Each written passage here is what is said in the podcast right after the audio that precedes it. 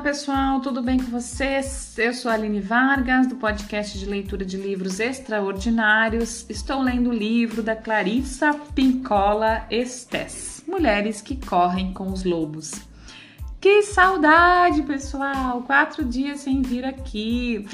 E engraçado que eu sempre esqueço de avisar na sexta-feira do feriadão, né? Assim, todo mundo sabe do feriadão, mas eu acabo não avisando se vou fazer, se não vou fazer. Então, com meu filho em casa, meu marido em casa, eu querendo descansar, acabei que eu não fiz, nem segunda nem terça. Mas enfim, eu acho que vocês entendem que é feriado, né? E, e diante disso, eu não consegui fazer. Mas vamos lá, estamos aqui hoje e vamos continuar de onde paramos, né? A gente ainda continua vindo lá daquele, né? Depois do, do, do estágio quarto, né, do quarto estágio, a gente veio onde ela, ela botou lá as separações, né, de cada uma das forças que, que da psique, né, ela separou. E aí ela veio detalhando tudo sobre isso e agora a gente continua daí. Boa leitura e boa escuta para nós.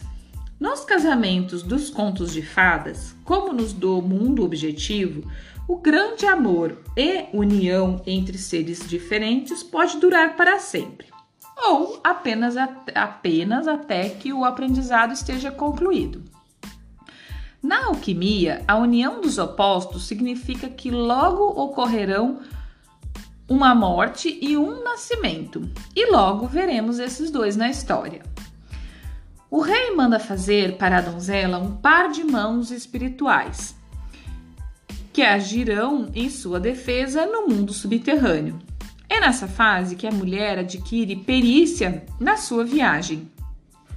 Sua submissão à viagem é total. Ela como que caminha sobre os próprios pés e mãos. Tomar nas mãos o mundo subterrâneo significa aprender a invocar os poderes daquele mundo, direcioná-los, confortá-los e recorrer a eles mas também a evitar seus aspectos desagradáveis, como a sonolência, entre outros. Se o símbolo da mão no mundo objetivo contém radar sensorial dos outros, a mão simbólica do outro mundo pode ver no escuro e através do tempo. A ideia de substituir partes mutiladas por membros de prata Ouro ou madeira tem uma história antiquíssima.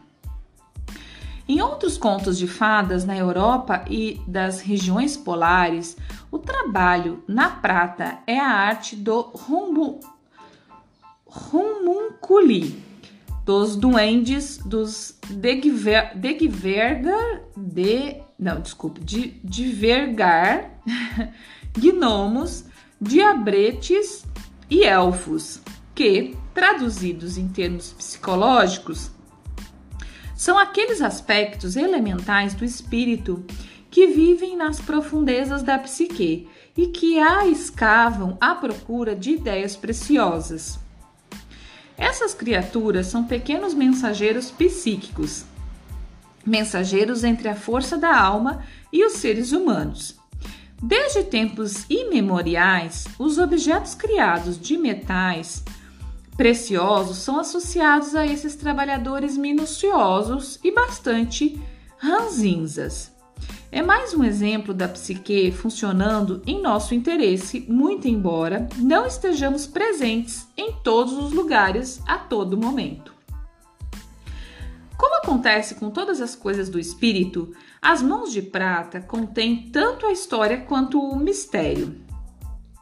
Existem inúmeros mitos e contos que descrevem de onde tiveram origem as próteses, próteses mágicas, quem as formou, quem as fundiu, quem as levou, quem as esfriou, quem as poliu e as instalou.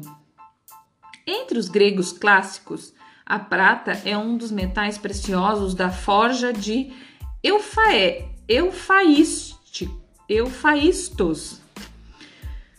Efaístos, desculpa. Como a donzela e o deus Efaísto foi mutilado numa, num drama relacionado a seus pais. É provável que Faístos e o rei no conto de fadas sejam figuras intercambiáveis. Efaístos e a donzela de mãos de prata são irmão e irmã em termos arquetípicos. Os dois têm pais que não têm consciência do seu valor. Quando Efaístos nasceu, seu pai, Zeus, exigiu que ele fosse dado isso, que ele fosse dado, e sua mãe Hera obedeceu pelo menos até que o menino crescesse. Ela então reintegrou Efaístos ao Olimpo. Ele havia se tornado um ourives e um prateiro de extraordinário talento. Ocorreu uma discussão entre Zeus e Hera, pois Zeus era um, do ciume, era um deus ciumento Efaisto tomou o lado da mãe na desavença e Zeus atirou o rapaz de lado alto até os contrafortes, destroçando suas pernas. Efaístos, agora aleijado, recusou-se a desistir e a morrer. Ele acendeu na sua forja o fogo mais forte que conseguiu e ali criou para si mesmo um par de pernas feitas de prata e de ouro dos joelhos para baixo. Passou então a fazer todo tipo de objeto mágico, tornando-se um deus do amor e da restauração mística.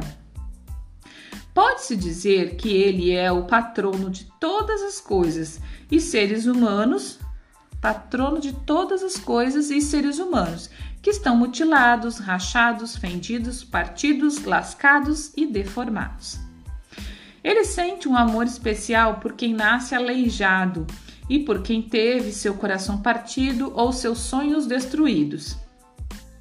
Para todos esses casos, ele dispõe de curas que cria na sua fantástica forja de metais, refazendo um coração com veias das mais finas ourivesa, ourivesária, fortalecendo um membro aleijado com um revestimento de ouro e prata, investindo nele uma função mágica que compense a mutilação.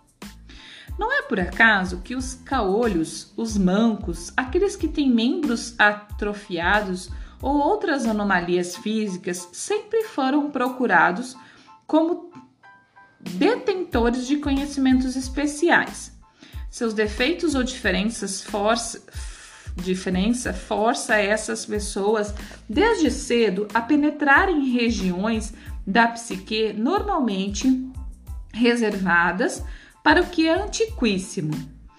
E elas são protegidas por esse carinhoso artesão da psique. A certa altura, ele fez doze moças cujos membros eram de prata e ouro e que caminhavam, falavam e conversavam.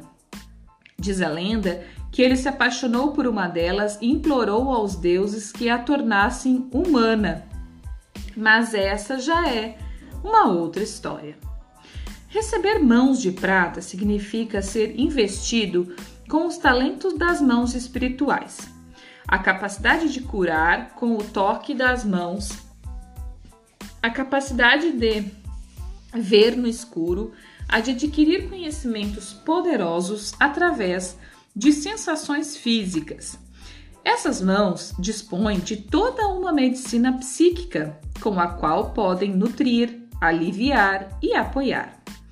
Nesse estágio, a donzela recebe o dom do toque da curandeira ferida, essas mãos, psíquicas irão permitir que ela compreenda melhor os mistérios do outro mundo, mas elas também serão guardadas como presentes quando seu trabalho estiver concluído e ela subir novamente.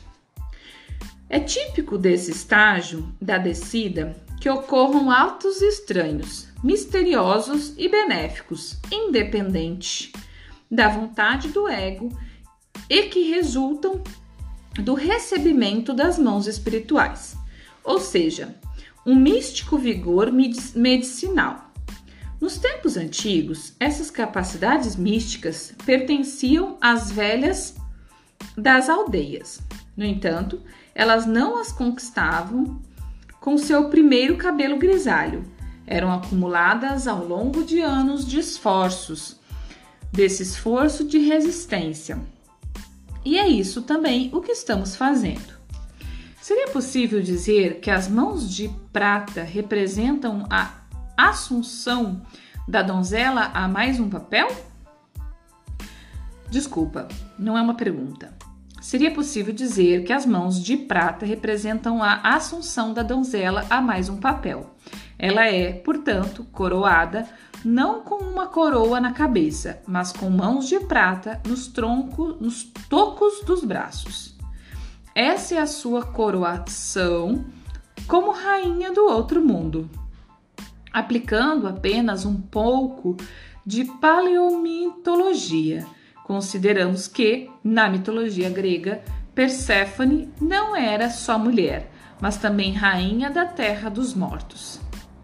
Em histórias menos conhecidas a respeito dela, ela passa por diversos tormentos, como o de ficar três dias pendurada da árvore do, da árvore do mundo a fim de redimir as almas que não têm sofrimento próprio suficiente para afundar seu espírito. Esse Cristo feminino repercute na história da donzela sem mãos. O paralelismo é ainda reforçado pelo fato de o Eliseu, onde Perséfone vivia no outro mundo, significar terra das maçãs, sendo Alisier um termo pré-gálico para sorbe, maçã, e o Avalon arturiano também tem o mesmo significado. A donzela sem mãos está diretamente associado à macieira florida. Essa é uma criptologia antiga. Quando aprendemos a decifrá-la, vemos que Perséfone, da terra das maçãs, a donzela sem mãos e a macieira florida são a mesma hóspede temporária da região selvagem. Em todos esses casos, percebemos que os contos de fadas e a mitologia nos deixaram um mapa bem claro dos conhecimentos e práticas do passado e de como devemos proceder no presente. Portanto, aqui no final da quarta tarefa, da donzela sem mãos, poderíamos dizer que está completo o trabalho de descida da donzela, já que ela é coroada rainha da vida e da morte. Ela é mulher lunar que sabe o que acontece à noite. Até o próprio até o próprio sol precisa passar por ela debaixo da terra, a fim de se renovar para o dia. Essa, porém, ainda não é a Lises, a solução final. Estamos apenas a meio caminho da transformação, um ponto em que somos amadas.